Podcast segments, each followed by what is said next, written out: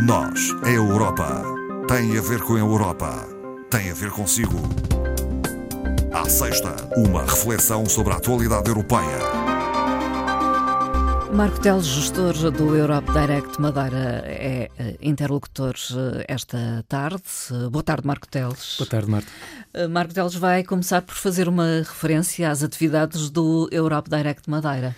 Um, um breve apontamento uh, para relembrar que esta, esta semana efetivamente tivemos um, aqui dois eventos importantes para nós. Uh, um teve a ver também com uma uma recepção uh, a convite de uma entidade que estava a promover a Escola da Lombada, que recebeu um, um grupo de docentes da Bulgária, nove, nove docentes da Bulgária, no âmbito de um projeto Erasmus, e que, portanto, temos a oportunidade de também estar com este grupo e que, e, e que ilustra muito bem, no fundo, a importância que este programa Erasmus tem. Uh, e é curioso que, de facto, aqui na região, o número de projetos uh, na área do programa Erasmus tem, de facto, crescido imenso. Eh, não só de, de, de, recebermos pessoas vindas de fora, mas também da participação de estudantes, quando há uns anos atrás havia muito esta ideia de um Erasmus unicamente ligado ao ensino superior. Hoje não, as escolas de facto estão-se a mobilizar imenso e, e, isto é de facto algo bastante, bastante positivo. Um, uma segunda atividade que encerramos de resto hoje foi uma visita uh, dos nossos colegas do, do Europe Direct Açores, os nossos colegas insulares, que eh, permitia assim dar por encerrado um intercâmbio que iniciou-se, eh, na verdade, no ano passado, em uhum. novembro.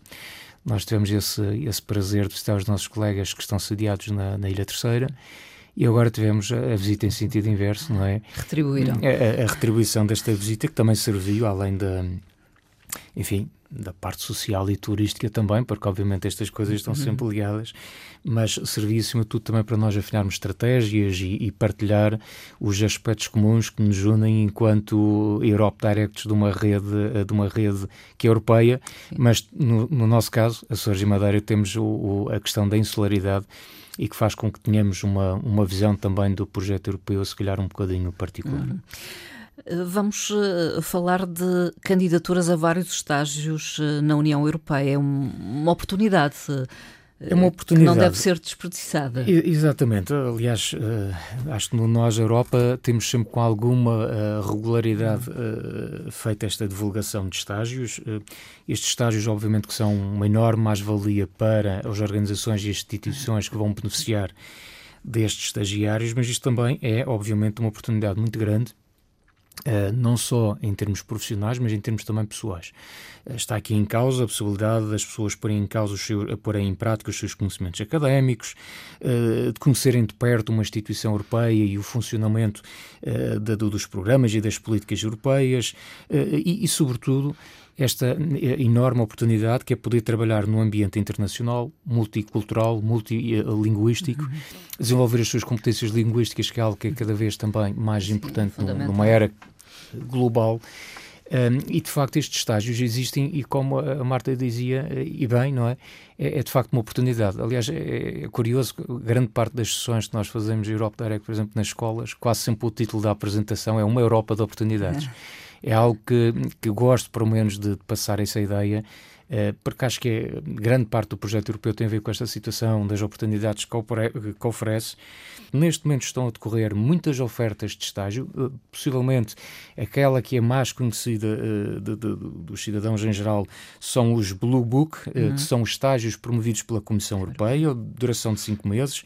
Neste caso, as candidaturas estão a decorrer até 15 de março e são para estágios que se iniciam em outubro e vão até fevereiro de 2025 e depois são renovados, portanto, todos os anos há novamente novas aberturas, mas eh, dizer também que há eh, neste momento ofertas também de estágio a decorrer eh, no Comitê, no Comitê das Regiões, no Comitê Económico e Social Europeu, no Tribunal de Justiça da União Europeia, no, no próprio Banco Central Europeu, no Serviço Europeu de Ação Externa.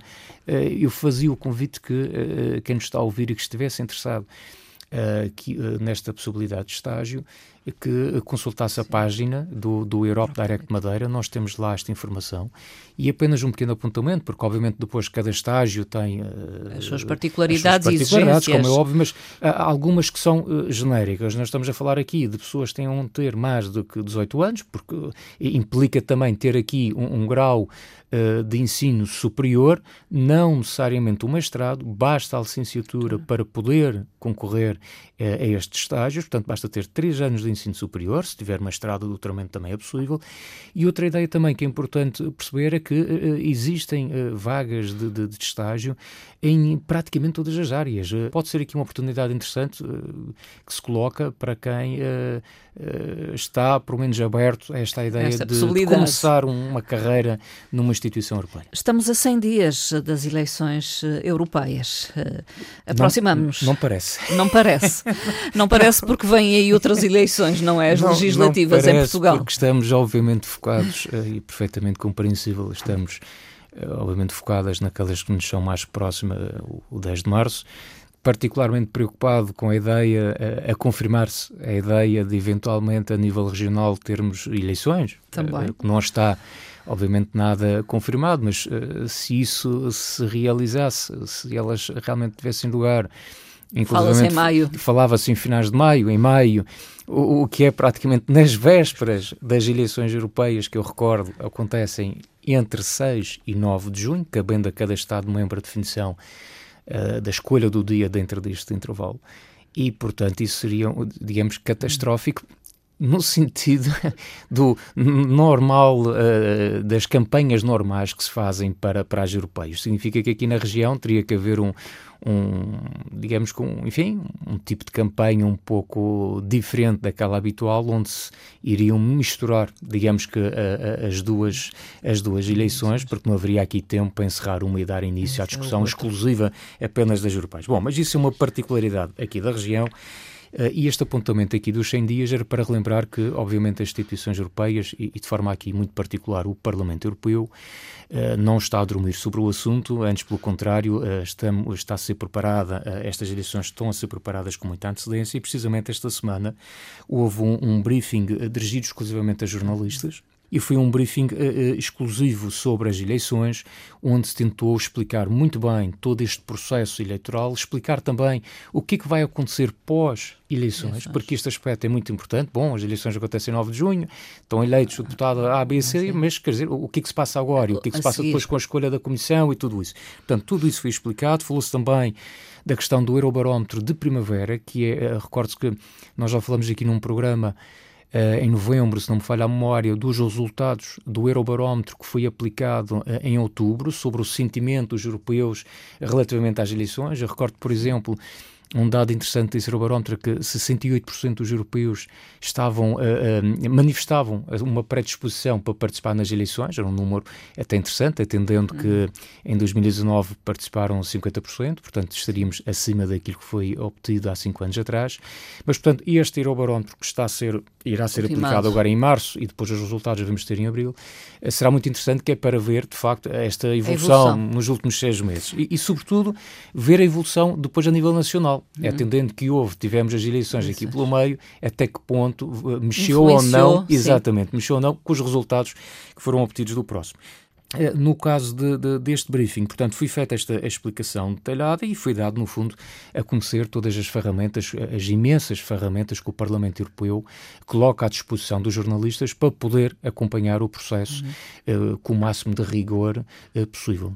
Participar participar sempre uh, nas eleições e uh, em outros espaços. Uh, é, é esse o apelo que a União Europeia faz. Sim, sem dúvida. Isto para dizer que foi agora apresentado uma, uma, uma plataforma de participação dos cidadãos. é uma plataforma que vem um bocadinho no segmento daquela que foi criada há uns anos atrás, que foi sobre a Conferência sobre o Futuro da Europa, portanto, um uhum. convite que era feita a todos os cidadãos para, de forma pública, intervirem eh, sobre as políticas e programas europeus, darem sua opinião, debater.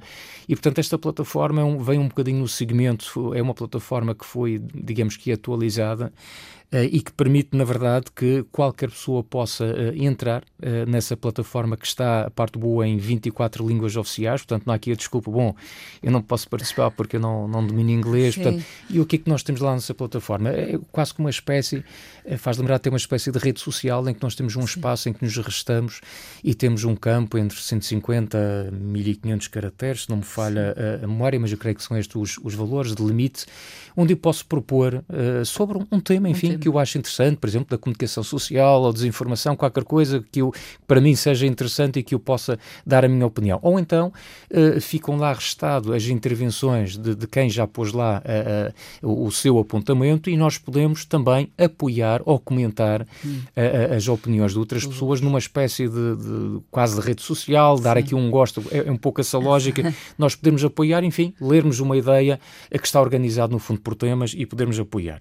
Uh, além disso, a, a plataforma fala de, de debates que estão a ser organizados onde depois uh, se criam, uh, a, imagem de resto do que se fez na Conferência sobre o Futuro da Europa, que são painéis de cidadãos, compostos por 150 cidadãos que vêm dos 27 Estados-membros, escolhidos de forma aleatória, e que depois vão pegar uh, nestas, nestas temáticas e vão analisar em três momentos distintos e que depois, na etapa final, dali irá resultar, ou irão resultar, recomendações à própria Comissão Europeia. só para termos uma ideia, neste momento há já vários painéis concluídos, com participação cívica de pessoas de todos os Estados-membros sobre o desperdício alimentar, mundos virtuais, mobilidade para fins de aprendizagem e o painel que neste momento está a, a decorrer e que terá depois, agora, a primeira sessão do painel de cidadãos neste fim de semana em Bruxelas é sobre a eficiência energética que é um problema uh, sério uh, a nível da União Europeia, sobretudo depois desta situação da Rússia, nós percebermos que estávamos, de facto, mais dependentes do que era desejável em termos energéticos e a repensarmos para o futuro, também por questões ambientais, uh, como é que podemos ser mais eficientes na gestão da energia que dispomos. Em destaque estará na próxima semana a sessão plenária do Parlamento Europeu. Sim, é, aqui, é aqui uma nota, porque a sessão plenária da próxima semana é de facto muito completa, hum. É, há muitos temas e, portanto, apenas só para destacar um ou outro aspecto daquilo que os deputados vão discutir na próxima semana. Desde logo aqui também uma nota que uh, vamos ter a presença uh, uh, da mulher do ativista uh, russo uh, Alexei Navalny, que foi uh, que teve um, teve preso. teve preso e que houve uma morte súbita, não no sentido da morte súbita como doença, mas de uma morte inesperada, inesperada e inexplicável também, aparentemente e, portanto, uh, vamos ter a presença de, de Yulia Navalny, que irá discursar no Parlamento Europeu e, portanto, com alguma curiosidade também aguardamos esse discurso, até porque um, traz também consigo um aspecto importante que foi, uh, logo depois da, da, morte do ativista russo, uh, que foi de resto uh, chorado um pouco por todo o lado e, e, e, e, sobre, e sobre a qual subsistem ainda muitas dúvidas, mas um aspecto curioso é que, uh, mal isto aconteceu, uh, corria uh, nas redes sociais, em particular uma, a Rede X, o antigo Twitter, um conjunto de fotografias da senhora, fotografias manipuladas, em que se acusava da senhora de, enfim, de logo após a morte do marido já ter um relacionamento com o multimilionário russo, não é? E a verdade é que as fotografias são fotografias manipuladas. E porquê que estou a focar este aspecto? Para algo que já aqui falamos várias vezes, que é o, o, o nível uh, de rigor e de eficiência que se está a alcançar o nível da desinformação, das fake news, uhum. é cada vez maior, muito ajudado por esta questão da inteligência artificial. Uhum. E, portanto, isto é realmente um desafio enorme, e aliás, isto também vai ser um tema em debate no Parlamento Europeu, de como uh, garantir, enfim, as, mesmo a campanha eleitoral o mais transparente e segura possível. Como é que vamos assegurar que não há intromissão uh, de países terceiros na, na, na, nossa discussão, no Parlamento sim, Europeu, sim. nas eleições para o Parlamento? Portanto, é um, um desafio enorme que se coloca uh, às eleições e à sobrevivência da democracia europeia, porque também é isso que está em causa. Não esquecer que Alexei Navalny uh, foi laureado com o Prémio Sakharov em 2021 Exatamente. e era um forte crítico do presidente, do presidente. Vladimir Putin. Exatamente. Eh, de resto, uma outra nota para dizer com um outro aspecto que vai ser discutido e que obviamente também é muito importante tem a ver com um, um, a votação que o Parlamento irá efetuar sobre uma nova lista de crimes ambientais. Isto decorre de um acordo que já foi alcançado com os Estados-membros uh, em novembro novembro e na atualização dessa lista inclui-se, por exemplo, o comércio ilegal da madeira, o esgotamento de recursos hídricos, Uh, enfim, os próprios incêndios florestais, incêndios florestais de grande escala, vão também ser considerados nesta lista, e isto é um aspecto importante se nós pensarmos que, por exemplo, a, criminalidade ambiental é, neste momento, a quarta maior atividade criminosa do mundo. Uhum é uma das principais fontes de rendimento do crime organizado, eh, juntamente, no fundo, com as drogas, com as armas e com o tráfico de seres humanos. Depois, o resto dos temas é muito alargado e, com certeza, na próxima semana teremos a oportunidade de discutir. Ursula von der Leyen assume a sua candidatura à reeleição como presidente da Comissão Europeia. Não é uma surpresa. Não é propriamente o segredo mais bem guardado do universo, não é que acho, acho que todos estávamos à espera, eh, mas no fundo tem havido alguma especulação também com essa candidatura, não estava confirmado e de facto a atual Presidente da Comissão veio confirmar o seu interesse em uh, prosseguir o seu mandato, aliás, diria quase que por norma, os presidentes têm, têm feito dois mandatos uh, na Comissão Europeia e, portanto, Ursula é, é, é, von der Leyen é, de facto candidata. Disse logo que manter uma democracia segura e protegida é uma prioridade e que um, a defesa uh, será um elemento estrutural no seu próximo mandato, caso de facto venha a ser a presidente. Marco Teles, até à próxima conversa. Até Obrigada. Próxima. Obrigado, bom fim de semana.